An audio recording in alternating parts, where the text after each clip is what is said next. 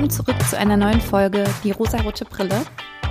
Heute möchte ich mit euch das letzte Einhorn besprechen. Das ist ein Zeichentrickfilm aus dem Jahr 1982. Diesen Film kenne ich auch schon länger, habe ihn jetzt aber nach langer Zeit mal wieder gesehen. Und ich muss sagen, er strotzt nur so vor Symbolik und toxischer Männlichkeit. Aber gehen wir einfach mal eins nach dem anderen durch. Wie der Titel des Films es ja schon verrät, geht es um ein Einhorn. Also man kann davon ausgehen, dass dieses Einhorn weiblich ist. In der Mythologie haben sie meiner Meinung nach kein Geschlecht. In diesem Film ist unser Einhorn aber eindeutig weiblich. Dieses Einhorn lebt unbeschwert und unbekümmert in einem Wald und es erfährt, dass es wohl das allerletzte Einhorn ist, was es noch auf der Welt gibt. Und es lebt schon immer allein in diesem Wald, aber mit dieser Information beginnt es plötzlich, sich Sorgen zu machen und beschließt, die anderen Einhörner zu suchen. Und es erfährt, dass alle anderen lebenden Einhörner von einem roten Stier gejagt wurden und nun gefangen gehalten werden. Und es entschließt sich dazu, sie zu suchen und zu befreien das Einhorn wird selbst gefangen genommen, kann sich dann aber befreien mit der Hilfe eines Zauberers. Das ist Schmendrik.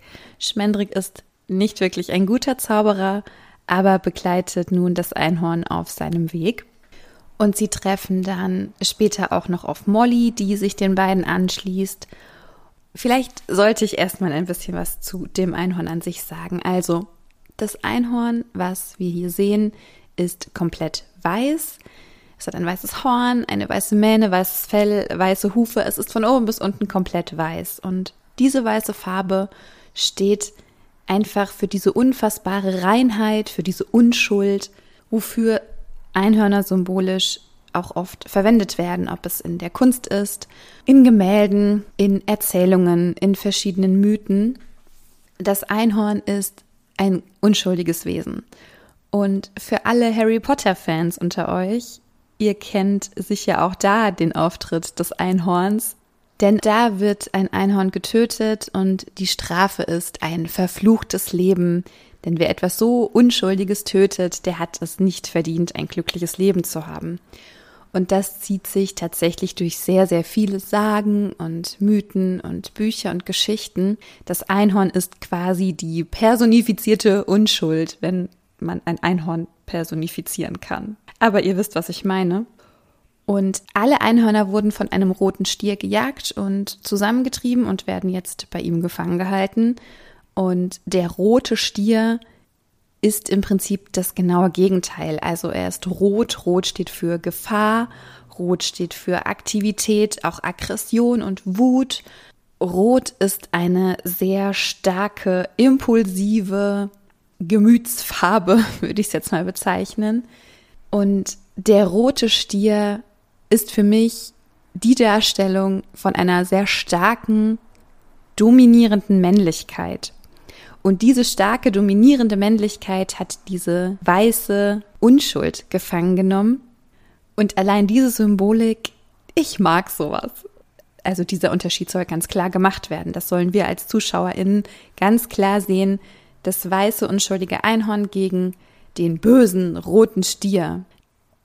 Es gibt ja auch diese Sage, der Stier und das rote Tuch und dass dieses rote Tuch den Stier angeblich so wütend macht und aggressiv macht, was einfach gar nicht stimmt.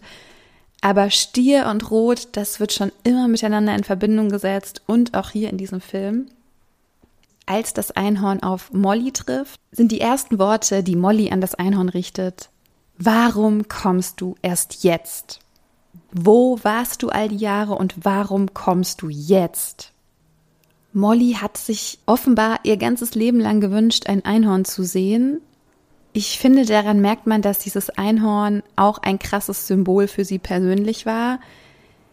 Es ist ja bis heute so, dass wirklich viele Kinder von diesem Einhorn träumen und ja, vielleicht gibt es sie ja doch oder eben auch nicht. Und wahrscheinlich war Molly genauso ein Kind, die sich gewünscht hat, ein Einhorn zu sehen. Denn dieses stand für sie für eine positive Wendung, ein positives Symbol in ihrem Leben. Es hätte ihr Kraft gegeben und es hätte ihr vielleicht in einer schweren Zeit geholfen.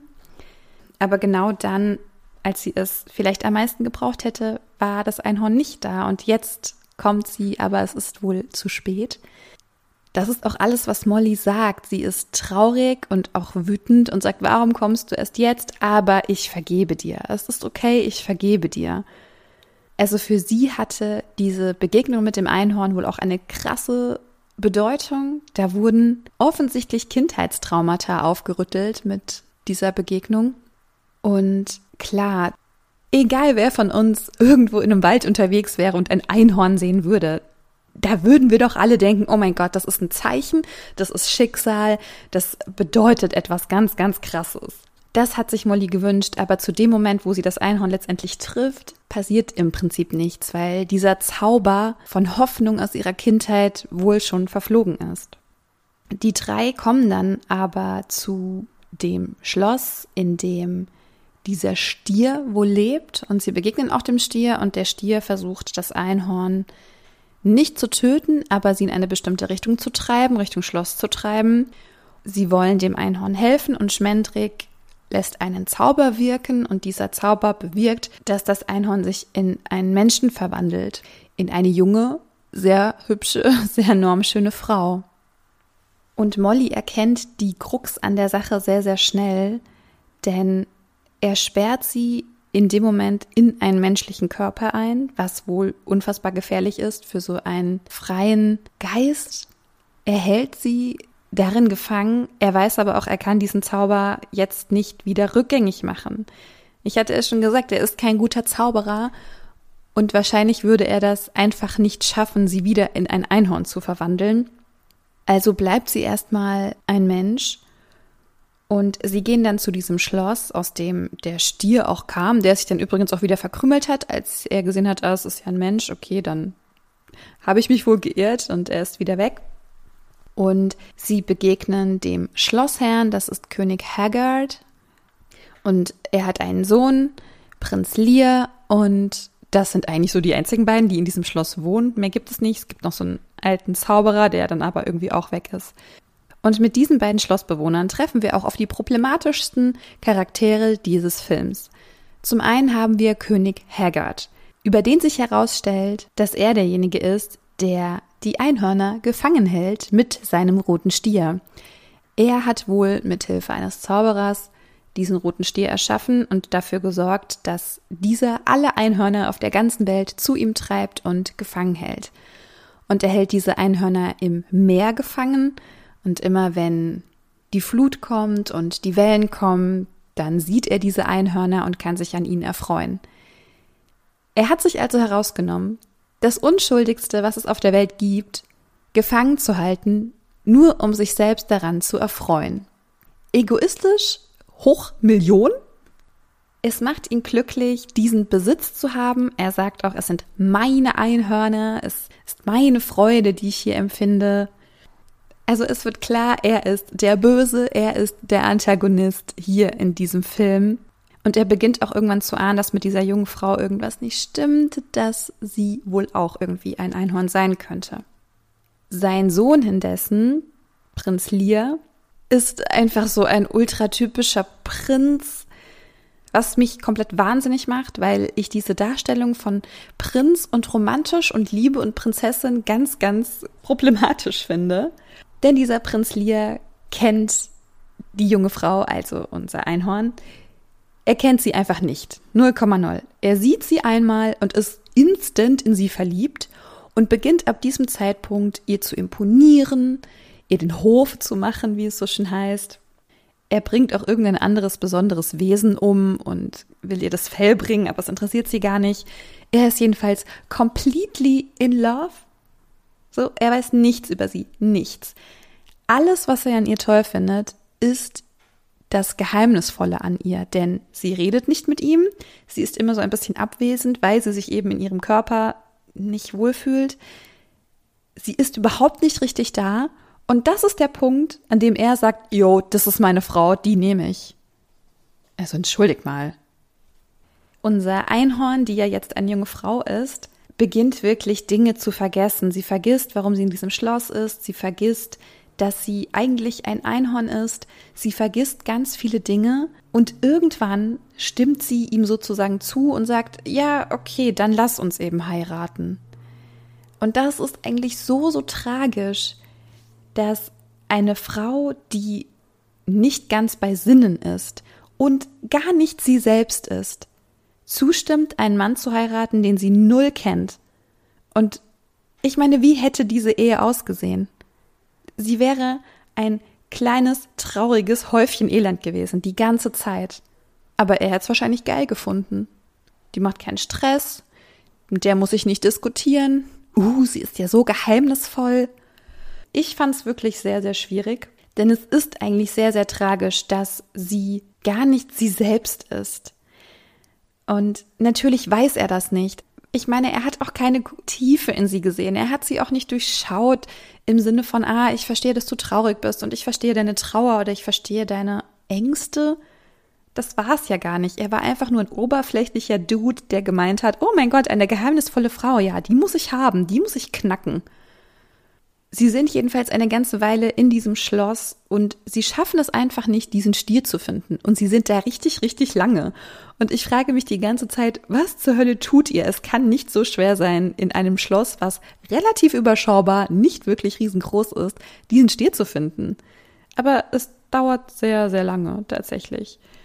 Irgendwann schaffen sie es auf jeden Fall und der Stier erkennt dann auch plötzlich, dass die Frau eigentlich ein Einhorn ist und versucht sie ins Meer zu treiben. Und in diesem Moment will Schmendrick ihr auch wieder helfen und er wirkt seinen wahren, echten, bewussten Zauber und kann sie wieder zurück in ein Einhorn verwandeln. Und dieses einzelne Einhorn stellt sich dann dem Stier, treibt den Stier ins Meer und alle anderen Einhörner können herauskommen und sind frei. Gleichzeitig stürzt auch dieses Schloss ein und König Haggard stirbt, also der Antagonist ist tot. Es ist also ein gutes Ende, weil das Gute siegt. Und für mich war es tatsächlich ein gutes Ende, denn sie ist endlich wieder ein Einhorn. Sie ist das, was sie wirklich ist, ihr wahres Ich, ihr ehrliches, inneres Ich. Und bleibt das auch und lässt sich auch nicht wieder in eine Frau verwandeln, um mit diesem Typen zusammen zu sein. Die Auflösung ist wirklich, dass sie sie selbst ist, etwas Gutes tut und wieder das Leben lebt, was sie schon vorher gelebt hat, ohne irgendeinen Mann. Der einzige Punkt, was sie dann zu Schmendrick sagt, ist, dass sie diese Erfahrung nicht wirklich glücklich gemacht hat, denn sie weiß nun, was Leid ist. Sie weiß nun, was negative Gefühle sind und diese Erfahrung hätte sie auch gerne nicht gemacht. Das ist jetzt meine persönliche Einschätzung, aber ich glaube, wenn man nicht weiß, was Leid ist oder ja, negative Gefühle, Trauer, Angst, Schmerzen, wenn man das nicht kennt, kann man dann starke positive Gefühle haben? Also ja, vielleicht kann man diese starken positiven Gefühle haben, aber ich glaube, sie fühlen sich einfach nicht so an, wie wenn man weiß, dass es auch schmerzvolle Momente im Leben gibt. Wisst ihr, was ich meine? Also im Sinne von, man kann das Gute nur schätzen, wenn man auch weiß, dass es das Schlechte gibt. Ist das konsequent, was ich sage? Ich bin mir gerade nicht so ganz sicher. Aber grundsätzlich sind ja alle Gefühle irgendwie gut, weil sie uns etwas aufzeigen. Und wenn ich Leid und Trauer und Schmerzen habe, dann weiß ich ja, dass die einen Grund haben und dass die ja nicht grundlos da sind, die haben eine Berechtigung und die wollen gefühlt werden, diese Gefühle. Und umso stärker kann ich dann auch wieder da herauskommen, indem ich sie zulasse, annehme und somit loslasse und dann wieder in die positiven Gefühle kommen kann. Und vielleicht ist es gar nicht so traurig, dass das Einhorn dieses Leid erfahren hat. Vielleicht kann sie ihr Leben, ihr unbeschwertes Leben im Wald, in dem sie frei und glücklich lebt, vielleicht kann sie das jetzt noch mehr wertschätzen. Ich finde, wertschätzen kann man immer, auch wenn man nichts Negatives erlebt hat, aber durch negative Erfahrungen kann man positive noch mehr wertschätzen. Und das ist eigentlich so der Benefit daraus. Aber sagt mir gerne, was ihr dazu denkt. Das war jetzt vielleicht so ein bisschen wirr. Ich hoffe, ihr habt es trotzdem verstanden. Und dann würde ich auch schon sagen, dass wir uns wieder in der nächsten Woche hören, wenn ihr mögt. Schaltet gerne ein, Schickt mir gerne Anregungen oder Vorschläge. Gibt es irgendwelche tollen Filme, die ich unbedingt besprechen muss? Schreibt mir das gerne auf Instagram oder per Mail. Und ja, dann hören wir uns bald wieder. Bis dann.